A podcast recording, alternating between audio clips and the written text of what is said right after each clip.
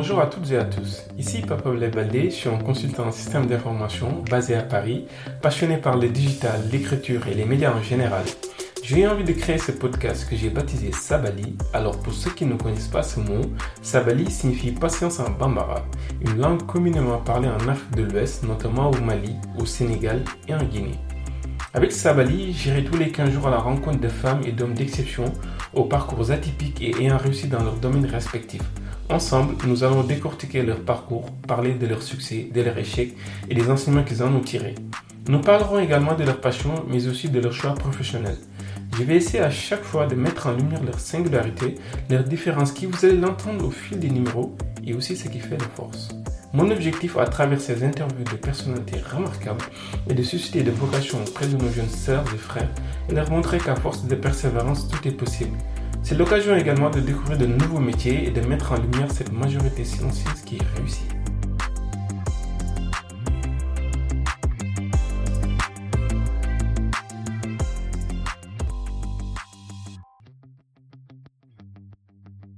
Pour ce quatrième épisode du podcast Sabali, j'ai l'immense plaisir de recevoir Nicolas Simendiaï, une personne pour qui j'ai beaucoup d'admiration et de considération. Je tenais absolument à l'avoir dans mon podcast pour les valeurs de solidarité, de respect et d'ouverture d'esprit qu'il incarne, et surtout l'amour qu'il porte pour l'Afrique, notamment le Sénégal. Ensemble, on a longuement évoqué ses origines serrères, dont Nicolas est très fier d'en parler. D'ailleurs, c'est une des raisons qui fondent mon profond respect envers lui. Il en parlait intelligemment en le qualifiant de fierté positive, sans renier l'autre. Originaire de Dakar, où il a suivi une très grande partie de ses études primaires et secondaires, notamment à l'Institution Notre-Dame. Nicolas est revenu sur son passage au séminaire de Ngazobile, un petit village serrère situé dans la petite côte sénégalaise, car Nicolas a voulu être prêtre. Ce passage lui a permis de développer son autonomie qui plus tard l'a beaucoup aidé en France, mais aussi la solidarité et l'esprit de groupe. Mon invité se définit comme Senghorien et sur ce point, j'admets qu'il a beaucoup de similitudes avec Léopold Sédar Senghor, poète et premier président de la République du Sénégal, car ils sont tous les deux serrères, originaires de Joal Fadiout, ont fréquenté le séminaire de Ngazobile et le prestigieux lycée Louis le Grand en Hippocagne et Cagne, dont Nicolas nous parlera plus en détail. Il me pardonnera cette présentation très élogieuse, mais j'invite mes auditeurs, surtout les jeunes, à l'écouter jusqu'au bout car Nicolas partage au cours de cet épisode plein de conseils et de leçons de vie. Je ne vous en dis pas plus et laisse place à mon invité Nicolas Simendiaï. Bonne écoute.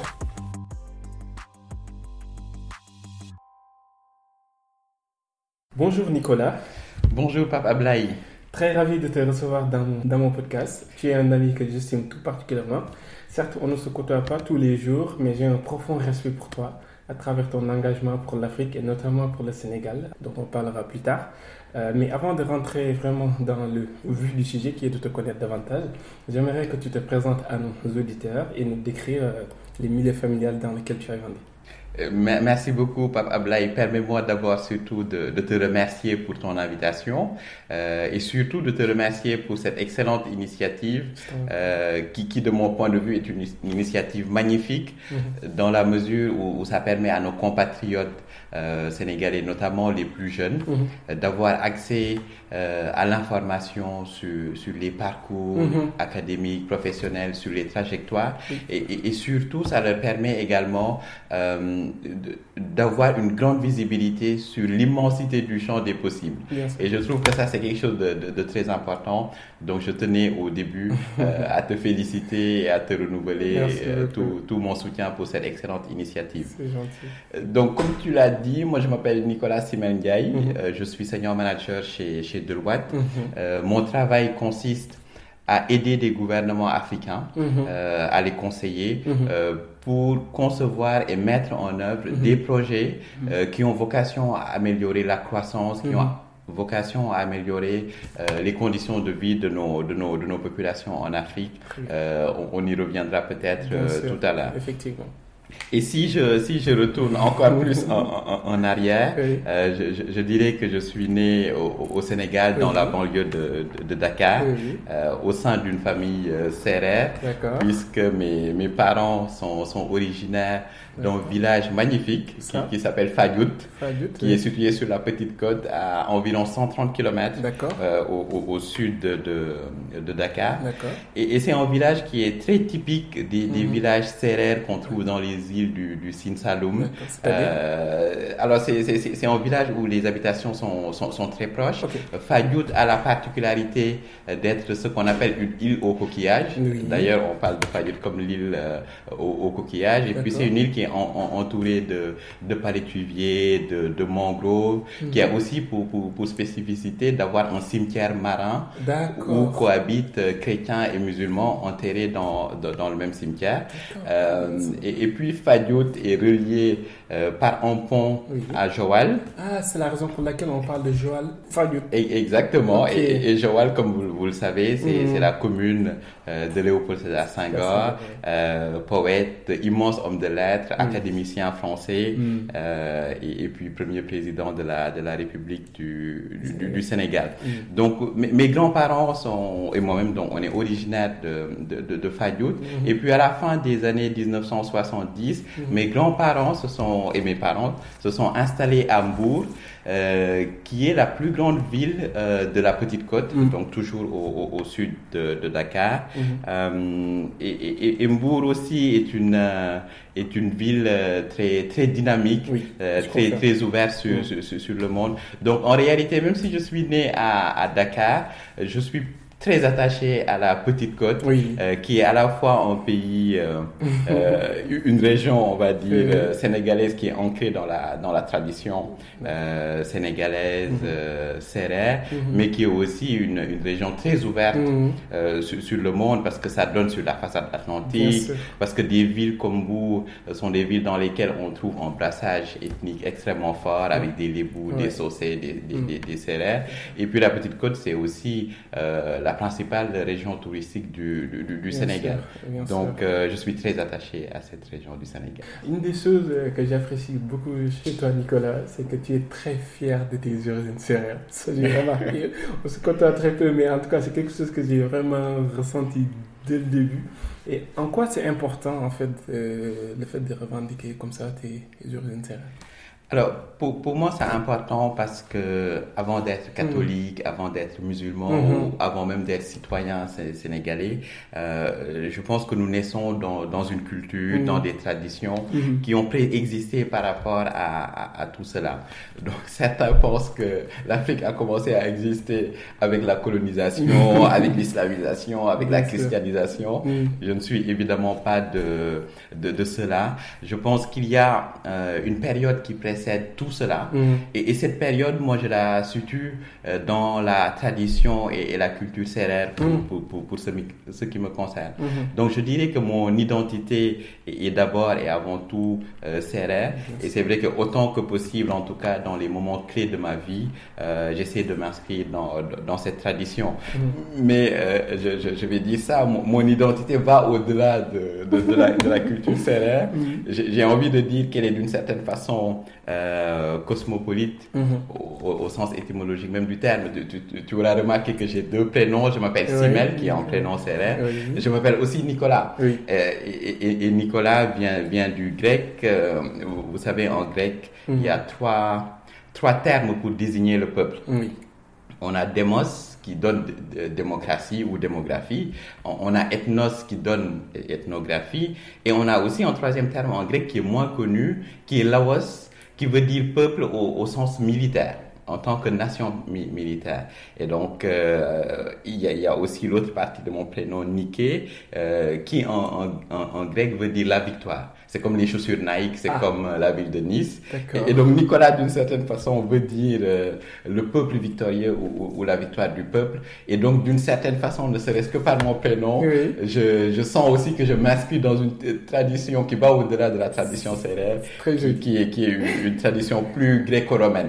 Donc, je je dirais que finalement, euh, par rapport à, la, question que tu posais, euh, je suis assez singorien, c'est-à-dire je suis, euh, j'ai une volonté de m'ancrer dans la tradition, mais sans que cela ne se fasse aux dépens de, de, de, l'ouverture. c'est pour, rigoler, je dirais que c'est finalement très macroniste d'être toujours dans ce, dans, dans, ce en même temps. En même temps. Mais, mais, mais, plus sérieusement, l'idée pour moi, c'est de, de ne pas être manichéen, c'est de ne pas être exclusif. Euh, ce n'est pas l'un ou l'autre. Mm. Euh, j'essaie à chaque fois de, valoriser, euh, je dirais, le meilleur des deux mondes. Créer une sorte de symbiose. Exactement, tout à fait. Très bien, très bien. En tout cas, c'est très joliment expliqué. Peux-tu revenir un peu sur ta scolarité et nous décrire quel genre d'élève était Nicolas? Et puis nous dire si éventuellement tu avais des, des vocations tout jeunes alors, c'est toujours, c'est toujours difficile de parler de, de, soi, de, du genre d'élève qu'on était. Mais, mais, mais, je pense que peut-être qu'en, qu'en, qu'en, partageant mon, mon parcours, c'est quelque chose qui va, qui, qui, va, qui va apparaître en, en, filigrane. Euh, comme je le disais, je suis né dans la banlieue de Dakar et donc j'ai fait mon école primaire d'abord à l'école Dior au Parcelles d'Asseni et mm-hmm. ensuite à, l'école Saint-Eugène de, de Masno, toujours au, au, Parcelles. Mm-hmm. Et, et, peut-être ce qui est un peu spécifique dans mon cas, c'est que pour le collège, j'ai ensuite euh, souhaité rejoindre le petit séminaire Saint-Joseph de Gazobille, euh, qui a vocation à former des futurs prêtres. Ah, D'accord. Exactement. Et donc j'ai passé 4 ans euh, à Gazobille. Gazobille, c'est un petit village, toujours sur la petite côte, entre Joal et Mbodienne. Donc j'ai, passé 4 belles années au petit séminaire de, de, Gazobille. À l'époque, je, je, voulais devenir prêtre, ce qui fait beaucoup rigoler euh, mes, mes, amis aujourd'hui et, mon, et, mon, épouse. Euh, mais, mais, vraiment, je dirais que j'ai passé 4 année absolument magnifique au, mm-hmm. petit séminaire de Gazobille mm-hmm. où j'avais la chance euh, d'avoir des, des, professeurs extrêmement brillants mm-hmm. euh, qui m'ont qui m'ont qui m'ont initié aux, lettres classiques euh, notamment le latin le, le, grec et puis surtout j'ai partagé je dirais avec une centaine de gamins de mon âge des activités qu'on peut avoir quand on est un jeune de 11, 12, 13 ans, euh, avec euh, beaucoup, beaucoup d'activités sportives. Mm. On aimait beaucoup aller à la plage, euh, se balader dans, dans, dans la forêt, mm-hmm. organiser des, des, des, veillées avec des danses, des veillées culturelles. Euh, et, et, tout ça, ça m'a beaucoup marqué. Mm-hmm. Et, et, puis surtout, ce, ce, ce moment de ma vie, m'a très rapidement exposé à plusieurs choses. Euh, d'abord, c'est la culture de l'excellence. Mm-hmm. euh, le, séminaire de, de Gazoville est réputé pour former des gens avec euh, de façon très rigoureuse. Mm-hmm. euh, et donc, cette culture de l'excellence, cette rigueur, c'est quelque chose qui m'a beaucoup marqué. Euh, ça m'a beaucoup permis de développer mon autonomie quand on a 11, 12, 13 ans, qu'on habite à 130 km de ses parents, qu'on ne voit ses parents que tous les trois mois pendant les vacances scolaires. Euh, je pense que d'une certaine façon, ça, ça, ça, forge. Donc, quand je suis venu à Paris, c'était pas si difficile que ça, ah finalement. Euh, et, et, puis, ça, ça m'a aussi aidé à, développer euh, une certaine solidarité ou, mm-hmm. on va dire, un certain esprit collectif. Mm-hmm. Donc, euh, donc j'ai passé quatre années en Gazobile, mais bon, comme dit l'Évangile, beaucoup sont appelés, peu sont élus. Oui. Euh, c'est pas parce que je voulais devenir prêtre que, que, que, j'ai pu, pu, pu, le devenir. Mm-hmm. Euh, mais depuis l'appel à l'engagement social et donc d'une certaine façon au, au sacerdoce, euh, cet appel ne m'a ne m'a plus jamais quitté. D'accord. Et donc, après ces quatre années euh, à Gazoville, j'ai rejoint euh, Dakar. Je suis revenu à Dakar et rejoindre mes parents. Euh, et, j'ai fait mon lycée à l'institution Notre-Dame, euh, qui, qui, est, qui, est, à Dakar. Et en, parallèle de mes études, j'ai commencé à m'engager dans des activités parascolaires et, et, et, associatives. Donc, je, je dirais qu'au global, j'étais un enfant et un adolescent comme tous les jeunes de, de, de, mon âge, qui adoraient le foot, qui passait son temps à Hambourg pendant les, les grandes vacances à suivre des matchs de Navetan, à courir derrière, derrière le concurrent pour ceux qui connaissent. Mm-hmm. Euh, euh, et puis j'aimais aussi faire la fête euh, avec mes amis. J'aimais être entouré de, de, ma famille, de mes oncles, de mes, de mes tantes, qui nous entouraient tous avec beaucoup de, de, de, bienveillance et de gentillesse. Nicolas, si tu veux bien, donc on va parler de tes études supérieures. Mm-hmm. Donc tu as eu ton baccalauréat en 2005. Ensuite, tu as intégré le prestigieux lycée Temps, lycée de Senghor d'ailleurs, euh, pour y faire donc, les classes préparatoires. Donc, pour les jeunes qui nous écoutent, est-ce que tu peux nous expliquer un peu en fait le processus de sélection au mhm. lycée Temps au Sénégal? Tout, à fait. Alors, j'ai eu mon bac en, 2006 et donc j'ai été ensuite. Euh, tout, à fait, 2006 et ensuite j'ai été sélectionné pour, pour aller au lycée, euh, au, lycée Louis le Grand. Alors, euh, peut-être rappeler que les classes préparatoires aux, grandes écoles constituent une spécificité française oui. sur laquelle mon, mon, ami et mon grand frère euh, Mohamed Bachir Dia est, largement revenu dans un podcast il y a quelques semaines avec, avec sa valise. C'était un podcast absolument passionnant. Donc j'invite aussi ceux qui nous écoutent à ne pas hésiter à, aller l'écouter. Et, comme l'expliquait Bachir, euh, la, la prépa, c'est deux années supplémentaires. Mm-hmm après le, après le, après le bac, mhm. qu'on passe dans un lycée euh, et qui a vocation à nous préparer de façon très intensive à, réussir des concours d'entrée dans des écoles d'ingénieurs, dans des écoles de commerce euh, ou encore, dans mon cas, à, Sciences Po. Et donc, il existe effectivement plusieurs euh, classes préparatoires aux grandes écoles, parmi lesquelles Louis Leblanc que, que, que, vous avez cité. Mhm. ce qui est important pour Louis Leblanc, c'est que de longue date. De, depuis Senghor, en passant par le philosophe euh, euh Souleymane Bachir Diagne, mais mm. aussi euh, l'avocat sénégalais Barthélémy Faye, jusqu'à aujourd'hui, mm. euh, mm. euh, qui est une fille dont nous sommes tous, tous, fiers, exactement. le, le, le, lycée Louis le Grand a une grande tradition d'amitié avec le Sénégal et donc d'accueil des, des, des, bacheliers sénégalais. Donc chaque année, le lycée normalement prend deux à quatre jeunes bacheliers sénégalais qui viennent faire ces, ces classes préparatoires. Euh, donc, dans mon cas, la sélection se faisait sur, pour la filière littéraire, euh, à la différence d'ailleurs de la filière scientifique. Mhm. Pour la filière littéraire, la, sélection se faisait sur dossier ah. dans un premier temps. Et donc, sur la base de ces dossiers, le lycée présélectionnait un certain nombre de candidats. Et ces candidats devaient passer en oral dans les locaux du ministère de l'Éducation nationale au Sénégal avec le proviseur du lycée Louis Legland qui se déplaçait pour venir en personne, pour venir faire passer ses euros. Donc moi j'avais l'occasion d'échanger avec M. Joël Valla, qui était à l'époque le proviseur du, du, lycée. Euh, et donc suite à cette sélection sur dossier et suite à ces euros, euh, j'avais eu euh, la chance d'être sélectionné de faire partie de, de, quatre jeunes Sénégalais qui avaient été admis en 2006 pour faire une classe préparatoire au lycée Louis Legland. Comment s'est opéré le choix d'intégrer Sciences Po pour mhm. euh, les personnes qui nous écoutent? Euh, tout, à fait. Alors, euh, Sciences Po, Sciences Po, je pense que c'était assez intéressant dans la mesure où, pendant que j'étais au lycée Louis le Grand, je vais revenir à ce que je disais tout à l'heure. Je, mhm. disais tout à l'heure que quand on est élève en troisième, qu'on est bon, mhm. la tendance, c'est de nous pousser à, aller faire euh, une matière scientifique. Je, pourrais aussi dire que euh, quand on est bon élève, quand on est bon, bon bachelier, entre guillemets, la tendance est de vouloir nous pousser à aller faire une prépa en France parce que c'est finalement l'excellence d'une certaine façon et dans un système très élitiste à la française, c'est ce qui prépare aux, grandes écoles. Mm. Et, donc finalement, d'une certaine façon, mm-hmm. je m'étais quand même retrouvé au lycée Louis le Grand mm-hmm. sans avoir la vocation ni l'ambition d'aller mener une carrière de, de chercheur hmm.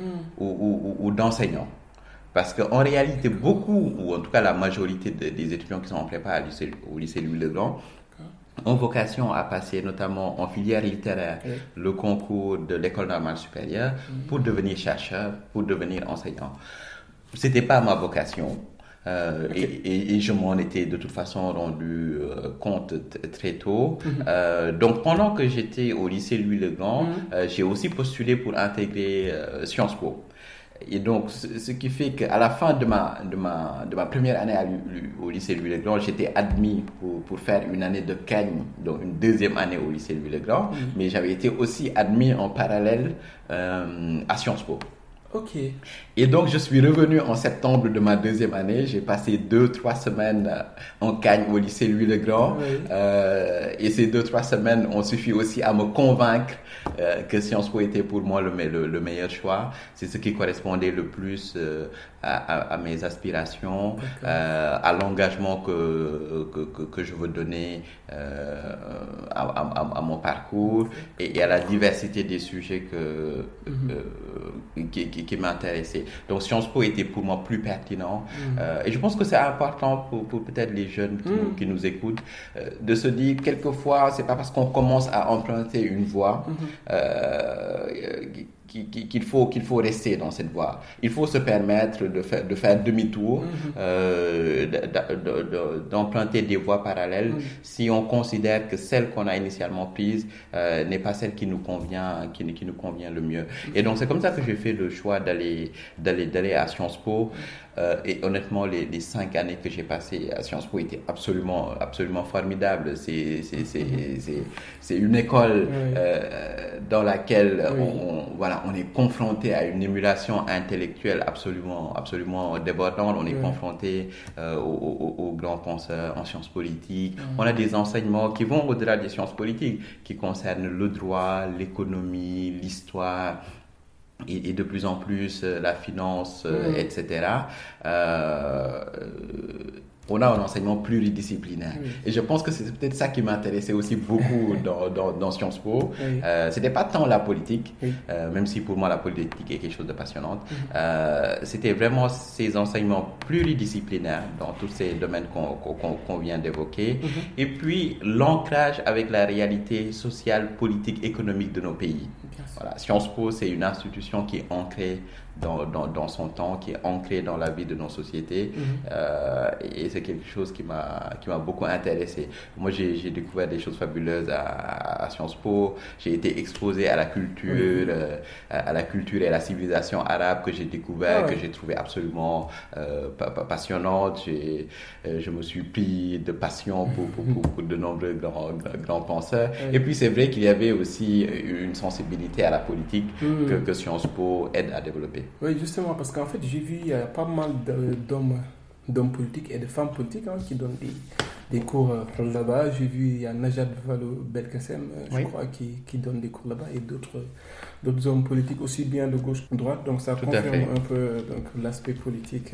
tout à fait, tout à fait. Effectivement, on avait des, des, des, des enseignants extrêmement brillants qui, qui, qui, venaient pour certains de parcours académiques et qui, comme tu le dis, pour d'autres, venaient de milieux beaucoup plus politiques. Mm-hmm on a enfin Olivier Duhamel euh, qui, a, qui a travaillé sur la réforme de la Constitution en, France euh, sous Sarkozy mhm. euh, et était mon professeur de droit à, Sciences Po.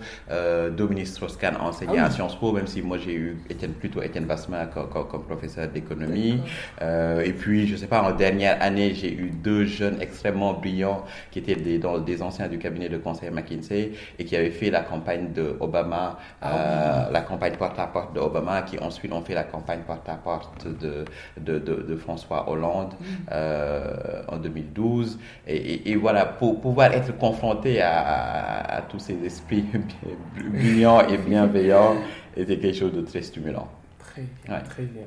Extraordinaire. Et donc, du coup, en fait, j'ai vu aussi que tu as fait HEC. Et, exactement. Donc, donc, à Sciences Po, j'ai d'abord fait en, premier cycle ce qu'on appelle à, Sciences Po en bachelor, ah, mais qui correspond de, façon simple à, une licence, avec des enseignements fondamentaux en économie, sciences politiques, droit, histoire, comme on l'a dit tout à l'heure. Et à l'issue de ces trois années de bachelor, en réalité, à l'issue des deux années de bachelor, on doit passer une année à l'étranger soit en, en, césure, enfin, soit dans une, euh, dans une université partenaire. En échange En, échange, exactement. Euh, soit dans un cadre professionnel au sein d'une entreprise ou, d'une structure professionnelle. Dans mon cas, j'avais fait le choix de travailler à la Chambre, à la chambre française de commerce et d'industrie du Maroc, dont j'ai passé une, une année à, à, Casablanca, au, au, Maroc. Et on va dire, à l'issue de ce, de ce premier cycle de, de bachelor, euh, donc j'ai postulé pour un double diplôme Sciences Po HEC en, management public et privé, euh, qui permettrait d'ailleurs d'avoir euh, en, en, trois ans, au lieu de enfin en trois ans, y compris une année de césure, d'avoir le diplôme de chacune de ces, de, ces deux écoles. pourquoi j'ai fait ce choix? Je pense que ce qui m'intéressait dans, dans HEC, HEC, c'est une école de commerce française. Mhm. Ce qui m'intéressait dans HEC, c'est vraiment cette possibilité euh, d'acquérir les fondamentaux euh, en, gestion d'entreprise. Ah. Euh, Sciences Po, c'est plutôt en... D'abord, j'ai fait, j'ai fait la série littéraire, dont on en a parlé tout à l'heure. Euh, Sciences Po, ça, ça, reste toujours dans les humanités d'une certaine façon. Mm-hmm.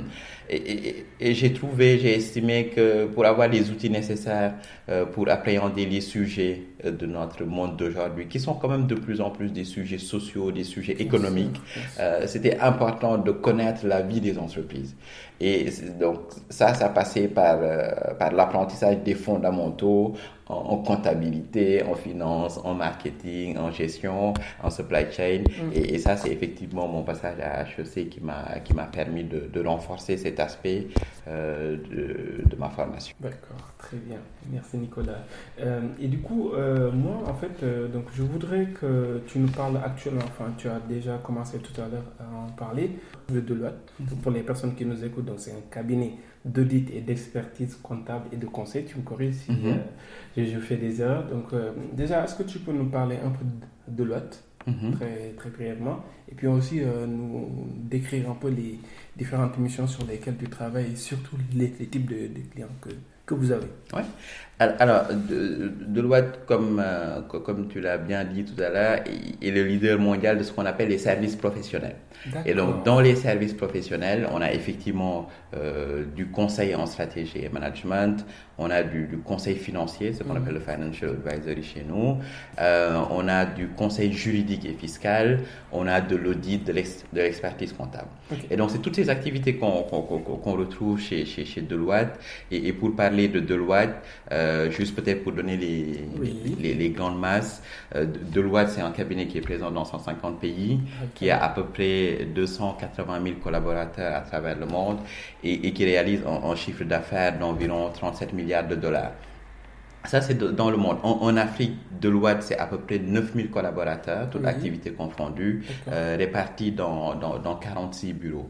Euh, donc euh, voilà, on va dire c'est plutôt une, une, grosse machine. Mhm. Euh, et donc à l'intérieur de Deloitte, moi je fais partie d'une entité qui s'appelle Deloitte Afrique, donc qui concerne la, la, région Afrique centrale, Afrique de l'Ouest et Afrique du Nord notamment. Et, et, à l'intérieur de Deloitte Afrique, je fais partie de l'activité consulting, donc le conseil en stratégie mhm. euh, et en management. Euh, et comme je le disais, je travaille essentiellement aujourd'hui pour, pour, des gouvernements, ça peut être des États, euh, ça peut être des présidences de la République, ça peut être des ministères, ça peut être des, des, des agences de l'État. Mhm. et mon rôle consiste à, à les conseiller dans, dans, la façon de, de, concevoir, de structurer, de mettre en œuvre euh, leurs projets les plus importants, mm-hmm. euh, leurs projets qui ont vocation, comme on le disait tout à l'heure, euh, à faire en sorte qu'il y ait plus de croissance dans nos pays, que cette croissance puisse être le plus, le plus inclusive mm. euh, possible, notamment vis-à-vis des jeunes, notamment vis-à-vis des, des, des, des, femmes. Ce sont des sujets qui me tiennent beaucoup à cœur mm-hmm. et, et, je me réjouis dans le cadre de mon activité professionnelle mm-hmm. euh, de, de, pouvoir intervenir sur ces, sur ces sujets. Euh, les, les, types de missions qu'on peut avoir chez, chez Deloitte, ou en tout cas moi que, que j'ai pu avoir chez, chez Deloitte sont, sont assez diversifiés. Je peux peut-être donner un ou deux exemples. Euh, on peut avoir le cas d'un d'un chef d'État qui vient mm-hmm. d'être élu euh, et qui fait appel euh, à, nos, à, nos services euh, pour, pour, pour, définir en fait euh, son portefeuille de projets prioritaires en se disant moi j'ai un mandat exactement moi j'ai un mandat de 5 ans. Euh, j'ai certes un programme euh, politique hmm? qui m'a permis de me faire élire mais maintenant que je suis concrètement aux, affaires il y a beaucoup de choses à réaliser on le sait. Les attentes sont énormes dans nos pays. Les ressources sont limitées. Et donc il faut prioriser il faut identifier les projets qui sont les plus structurants, ceux sur lesquels on, souhaite mettre l'accent.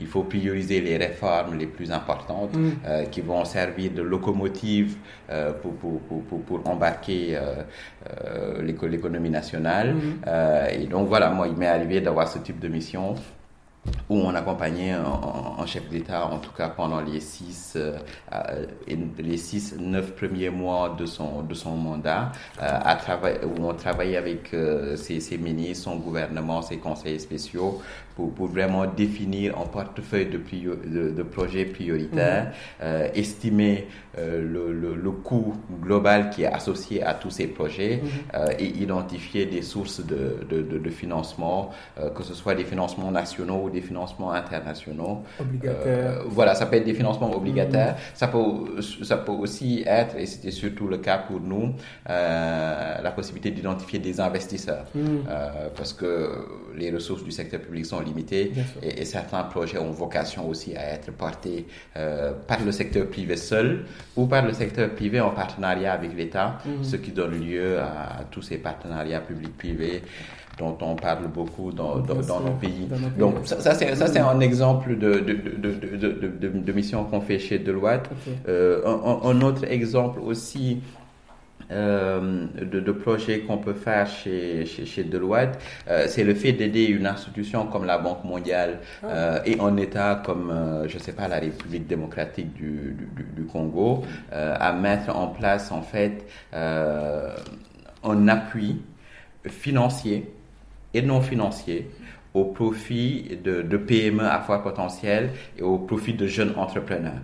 Euh, voilà, pour les aider à avoir un, voilà, une, un investissement financier de démarrage, mais aussi pour les aider à bénéficier de, de coaching, de mentorat, de mise en relation, euh, pour, pour, pour, les aider à développer leurs activités. Euh, moi, en fait, ce qui, ce qui m'intéresse vraiment, c'est aider les gouvernements à faire en sorte euh, que le cadre soit le plus favorable possible mhm. pour le développement du secteur privé. Mhm. Parce que dans nos pays, euh, on ne peut pas se faire d'illusions, c'est pas l'État qui crée des emplois c'est le secteur privé. C'est vrai. Voilà, ce sont les grandes entreprises, ce sont les PME, ce sont les jeunes startups euh, qui créent des emplois. Euh, L'État crée le voilà, milieu, voilà, exactement. pour exactement. que voilà. L'État, l'État doit, doit, doit vraiment faire en sorte de jouer ce rôle de facilitateur mm. euh, en termes d'accès au financement, en termes d'infrastructure, en termes de climat des affaires. Euh, c'est ce rôle de facilitateur que l'État doit jouer pour permettre en fait au secteur privé, aux entreprises de libérer tout leur potentiel et ça, c'est un aspect sur lequel moi je, je travaille beaucoup chez Deloitte. D'accord. Mm. Euh, Qu'est-ce que, pour les personnes qui nous écoutent, notamment les jeunes, euh, ce métier de, consultant, surtout quand on travaille un peu sur des problématiques euh, économiques, mm-hmm. stratégiques, qu'est-ce que ça requiert comme compétence en fait, mm-hmm. au niveau personnel comme professionnel? Alors, je pense qu'il y a d'abord des capacités d'écoute et d'analyse. Oui.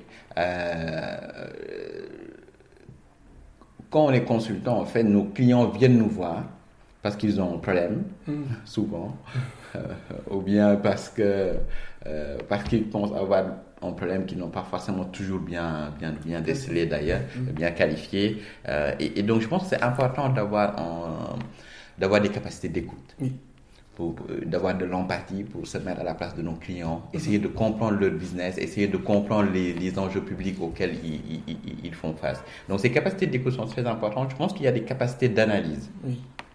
Il faut vraiment avoir cette capacité euh, à appréhender énormément d'informations, énormément de données, à se plonger très rapidement dans des sujets dont on ne maîtrise pas tout de suite la, la, la, la complexité, pour en sortir, euh, on va dire, la, substantive euh, moyenne.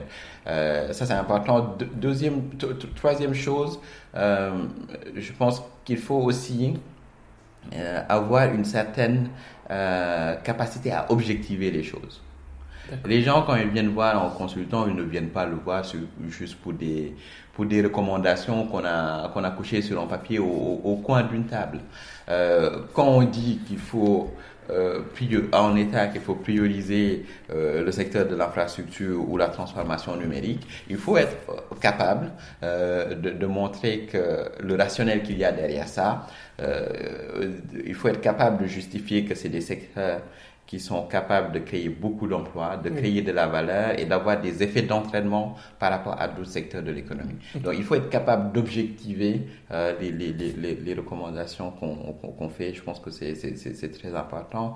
Et puis à la fin, c'est un métier, c'est un métier d'hommes et de femmes. Donc c'est un métier de, de de, de, de, relations humaines. Mm. Donc, je pense que c'est important de développer des relations de confiance euh, dans la durée. C'est quelque chose que nos clients attendent. Très bien. Et, je pense que c'est important d'être euh, vigilant dans notre métier, à, intervenir sur des, projets qui aient de l'impact, mm. et en tout cas à, faire en sorte que l'impact soit plus tangible, plus, plus perceptible. Et puis le dernier point euh, dans le métier de, de, consultant qui, qui, qui peut-être alimente cette, cette passion, c'est le travail d'équipe. Euh, on ne réussit pas seul, euh, on, réussit ensemble avec nos clients, on, réussit avec les écosystèmes de nos clients, on réussit avec les, partenaires de nos clients. Euh, et donc cette dimension collective, ce travail d'équipe, c'est quelque chose qui est, au cœur du métier de, consultant et, c'est quelque chose qu'on constate tous les jours. D'accord, très bien.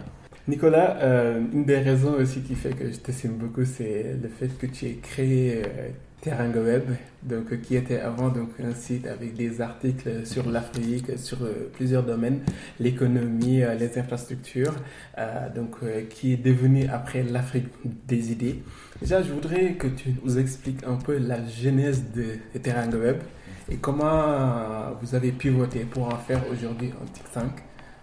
Euh, oui, tout à fait. Alors, ce qui s'est passé, c'est que, euh, c'est que je pense en de, 2008 ou 2009, effectivement, 2007, 2008, 2009, on avait créé un site internet qui s'appelait terangaweb.com, euh, sur lequel on essayait de, de proposer, enfin, c'était plutôt un blog à l'époque d'ailleurs, mhm. sur lequel on postait des, des, articles qui concernaient essentiellement le Sénégal. Très intéressant. c'est très gentil, qui concernaient essentiellement le Sénégal. Mais très rapidement, on, on s'est rendu compte de, de de, deux choses. Mm. Euh, la première chose, c'est que les sujets, les défis euh, que le Sénégal doit relever sont aussi assez souvent des défis que d'autres pays africains doivent relever. Et que finalement, il n'y avait pas forcément une raison spécifique de parler du Sénégal et pas de la Côte d'Ivoire, du Bénin, de la RDC. Culturellement proche. Voilà, tout à fait. On est culturellement assez proche. Mm. Donc les défis, les défis étaient quand même souvent les mêmes. Mm. Euh, de, deuxième chose, euh, les solutions quelquefois sont les mêmes.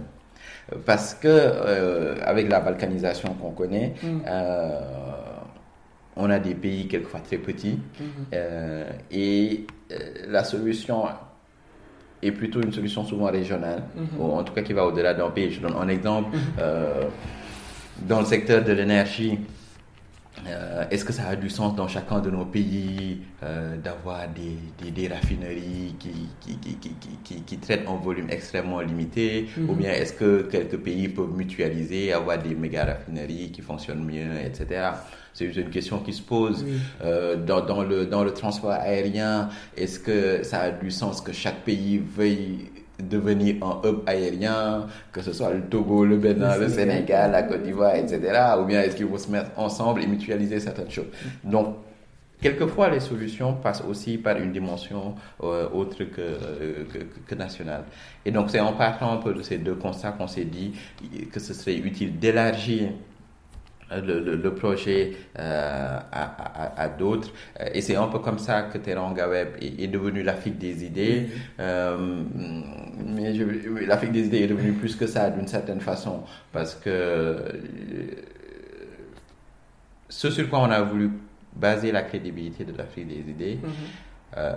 c'est cette capacité à faire deux choses pour la jeunesse. D'abord, à se réapproprier le discours sur l'Afrique on vit ici en, Europe, euh, je pense, euh, c'est en France, mais ça, c'est le cas dans beaucoup d'autres pays européens. On a beaucoup d'Européens, on a beaucoup d'Américains, on a beaucoup d'Asiatiques. Ah, des Asiatiques un peu moins, mais on a beaucoup d'Européens en tout cas, qui parlent beaucoup de l'Afrique, qui parlent pour les Africains. Exact. On s'est dit, ce serait bien que les Africains eux-mêmes se réapproprient le discours sur, sur, sur l'Afrique. Et, et, et, et, et, by the way, hmm allons jusqu'au bout. Si les Africains eux-mêmes doivent se réapproprier le discours sur l'Afrique, ce serait bien que les jeunes Africains, à l'intérieur de ces Africains, se réapproprient le discours sur l'Afrique, parce qu'on a une population extrêmement jeune dans un pays comme le Sénégal. L'âge médian doit être autour de 18 ou, ou 19 ans. Mm. Donc, il faut que les jeunes eux-mêmes se réapproprient le, le, le, discours sur l'Afrique. Donc ça c'était euh, ça c'était quelque chose qui nous avait qui nous avait euh, qui était vraiment au cœur de cette dynamique. La deuxième chose qui était au cœur de cette dynamique, c'est de dire il faut qu'on développe notre capacité euh, à produire des idées. Oui. Il faut qu'on soit capable de réfléchir par nous-mêmes de façon endogène, enfin, euh, Felwin parle, parle, parle, très bien de, de tous ces sujets dans, dans Afrotopia. Mm-hmm. euh, mais il faut qu'on soit, il faut qu'on soit capable de penser par nous-mêmes, d'imaginer des futurs euh, qui, qui, qui, qui, soit possible mhm. euh, et, et, de formaliser ça sur, à travers des recommandations, à travers des études, d'objectiver encore tout ça. Et c'est pour ça qu'on a euh, mené pas mal d'études sur des sujets notamment de croissance, de croissance inclusive, d'inégalité, de fiscalité. Beaucoup d'études en, en, partenariat avec d'autres think tanks ou des institutions comme l'École d'économie de Paris pour, pour, vraiment réfléchir ensemble, produire des études, produire du contenu, produire du, du, du savoir et faire en sorte que ce soit vraiment une dynamique qui soit, euh, qui soit portée par la, par, la jeunesse africaine. Donc aujourd'hui, effectivement, on a une centaine de personnes qui sont ah engagées exactement dans, dans, dans, cette association avec des gens qui sont basés euh, un, peu partout d'ailleurs, euh, en, France, aux États-Unis, mais aussi de plus en plus, et pour moi c'est le plus important, en Afrique, au Sénégal, en Côte d'Ivoire, au Bénin, etc. Très bien, très bien. C'est très appréciable en tout cas. on, essaie de, enfin, on essaie de faire vivre cet engagement, mais on pense que c'est vraiment quelque chose de, très important. Mm. Euh, c'est une dynamique collective. Il y a mm. beaucoup, beaucoup de personnes qui sont impliquées dans, dans ça, qui apportent leur pierre à, à, l'édifice. Mm. Euh, et je pense que le challenge par rapport à ça, parce que c'est une critique euh, qu'on fait souvent au think tank, ah en disant on réfléchit, on produit des choses, etc. Mais concrètement, euh, qu'est-ce qu'est-ce qu'on met en œuvre? Et je pense que même pour nous, au sein de l'Afrique des idées, c'est un challenge. Mm-hmm. euh, le, le, challenge qu'on a, c'est comment on, on, fait en sorte, non seulement de produire des, des, recommandations sur des sujets économiques, sociaux en, lien avec l'Afrique, mm-hmm. mais de faire en sorte que ces recommandations mm-hmm puissent être bien disséminés mhm. au, sein des policymakers, des décideurs, ceux qui mhm. sont vraiment au pouvoir, euh, pour espérer euh, avoir une mise en œuvre en partie de ces, de ces recommandations qu'on fait. et ça, c'est un vrai challenge, c'est pas évident. Moi, je pense qu'on n'y est pas encore tout à fait. C'est mm une marche de, de, de, progrès pour nous, mais, mais ça implique de travailler en tant que think tank de façon plus étroite avec, avec les, les décideurs publics. Euh, pour, réfléchir sur des sujets qui, les intéressent et surtout euh, discuter avec eux des, modalités de, de, mise en œuvre. D'accord.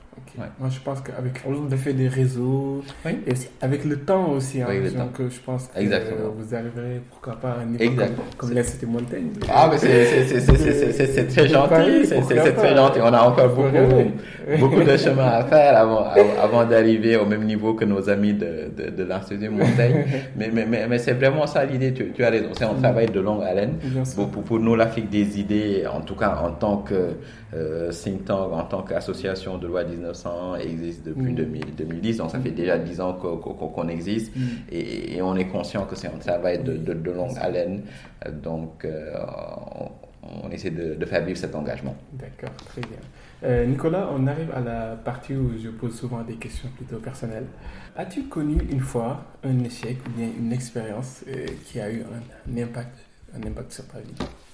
Alors oui, des échecs, j'en ai, j'en ai, j'en ai connu, j'en ai connu pas mal et je pense qu'on en apprend toujours. Euh, pour, pour, donner un exemple, euh, je, je pense que j'ai toujours ce, ce, souvenir quand j'étais, quand j'étais en, en, classe de première. Euh, j'ai jamais été vraiment absolument obnubilé par les performances scolaires. Mais, mais, mais c'est vrai que quand on est plutôt bon élève, euh, on nous propose à tous les concours qui peuvent passer, etc. Et en première, euh, donc mon, école à l'époque, l'institution Notre-Dame, avait proposé mon nom pour, que je participe au, concours général. Oui. Donc j'avais dû faire le concours général dans trois ou quatre matières et j'avais eu aucun prix. Aïe. Et, et, c'est vrai que c'était une déception, c'était c'était aussi une incompréhension. donc, donc, pour moi, euh, pour moi, c'était un échec. Évidemment, je l'ai vécu comme, euh, je l'ai vécu comme tel. Euh, mais comme pour tous les échecs, j'en ai surtout appris beaucoup de choses. Euh, j'ai appris notamment que rien n'est acquis. Au, au, fond, c'est pas parce qu'on est bon élève qu'on doit, qu'on doit, qu'on doit réussir en concours en réalité. Et, j'ai plein d'amis extrêmement brillants au lycée Louis le Grand mm. qui n'ont pas réussi peut-être au concours qu'ils souhaitaient, etc. Mm. Et, donc je pense que c'est important d'avoir ça, mm. d'avoir ça en tête. Rien n'est acquis. Et rien n'est acquis. Rien n'est acquis. C'est pas parce qu'on est bon. Euh, c'est pas parce qu'on est bon qu'il faut qu'on devienne ministre ou qu'il faut qu'on devienne chef d'entreprise ou qu'il faut qu'on devienne président de la République, etc.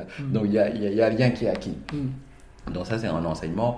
Euh, le deuxième enseignement, c'est qu'il faut toujours se, se, relever. Pourquoi je dis ça? Parce que mhm. après cet épisode, arrivé en terminale, on m'a dit, ah non, non, il faut refaire le concours général dans plein de matières. J'ai dit non, surtout pas, je n'en veux plus. Je ne veux plus entendre parler de concours général. Euh, heureusement que les gens autour de moi m'avaient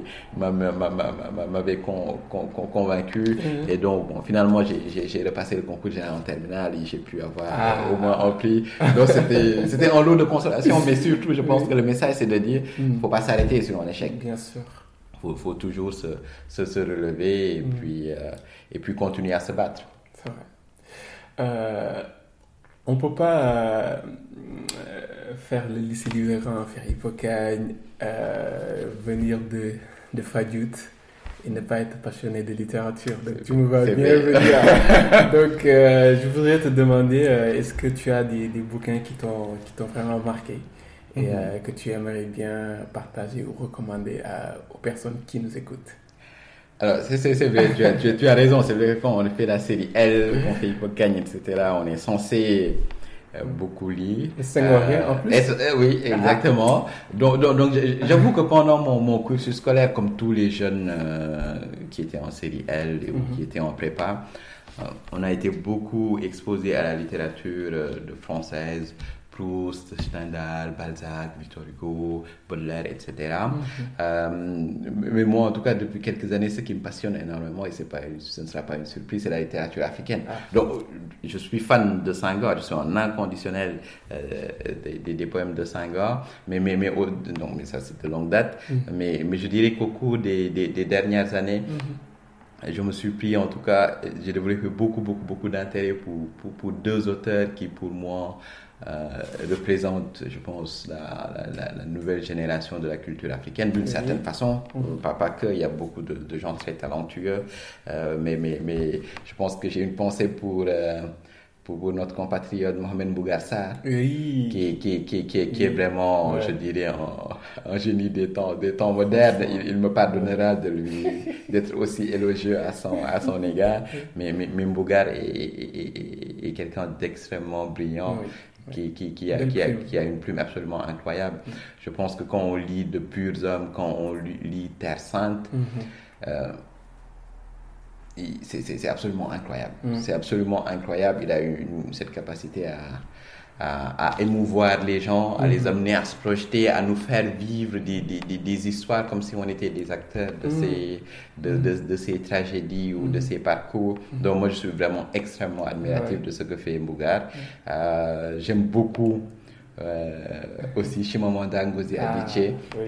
Euh, qui, qui, est une femme absolument extraordinaire, qui est une femme absolument extraordinaire, qui en plus de ses, de, de, de ses talents euh, de, de, romancière euh, a un engagement extrêmement fort mhm. en, faveur de en faveur des femmes, en faveur de, de, la culture africaine et en faveur de la fierté d'être des, des, des, des, Africains. Et donc, moi, je suis très admiratif de Mugar et de Chimamanda. D'accord. très bien, très bien. Quels sont pour toi euh, trois ou plusieurs types de valeurs qui te tiennent particulièrement à cœur? Mhm. Je pense qu'on a, on a eu l'occasion de les évoquer au fil de la, de la discussion. Je pense qu'il y a la fierté. Oui.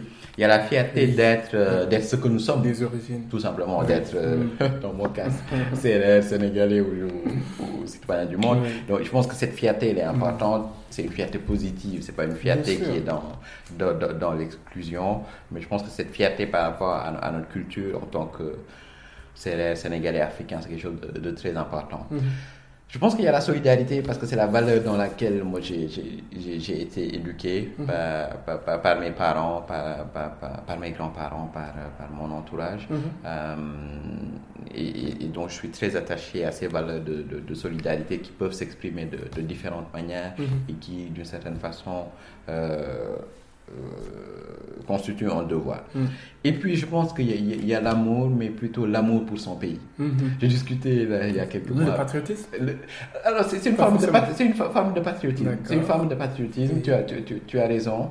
Euh, je discutais avec un chef d'entreprise, je, ne vais pas citer son nom pour ne pas lui créer des problèmes, chef d'entreprise mm-hmm. sénégalais, mm-hmm. euh, et il disait que souvent le problème de nos dirigeants, pas qu'au Sénégal, mais de façon globale, c'est que nos dirigeants n'aiment pas suffisamment l'Afrique. Et je trouve que c'est un vrai sujet. Il me disait, ah, mais regarde dans les pays arabes, regarde dans les pays du Golfe, regarde les Américains, regarde les Européens. Ils aiment leur, pays. Mm.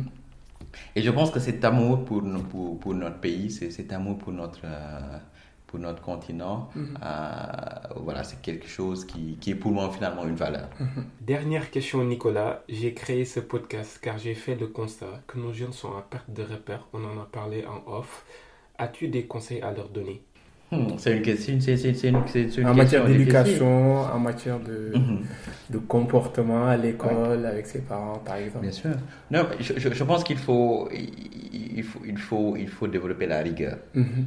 Ça, c'est quelque chose qui nous manque beaucoup. Moi, je, je le vois vraiment énormément chaud comment. Ça passe par des choses très simples. Ça, ça passe par des choses La très, ponctualité. Exactement. La, la, la ponctualité. Mm. Euh, ça, ça, passe par des choses vraiment très simples et, et, et, c'est à tout âge. Mm je pense qu'il faut qu'on développe notre rigueur. On n'est pas suffisamment rigoureux, ça c'est absolument évident. Mm. Euh, je pense qu'il faut aussi qu'on développe euh, la confiance en soi et l'esprit collectif. Honnêtement, les réussites individuelles, je n'y crois pas. Mm-hmm.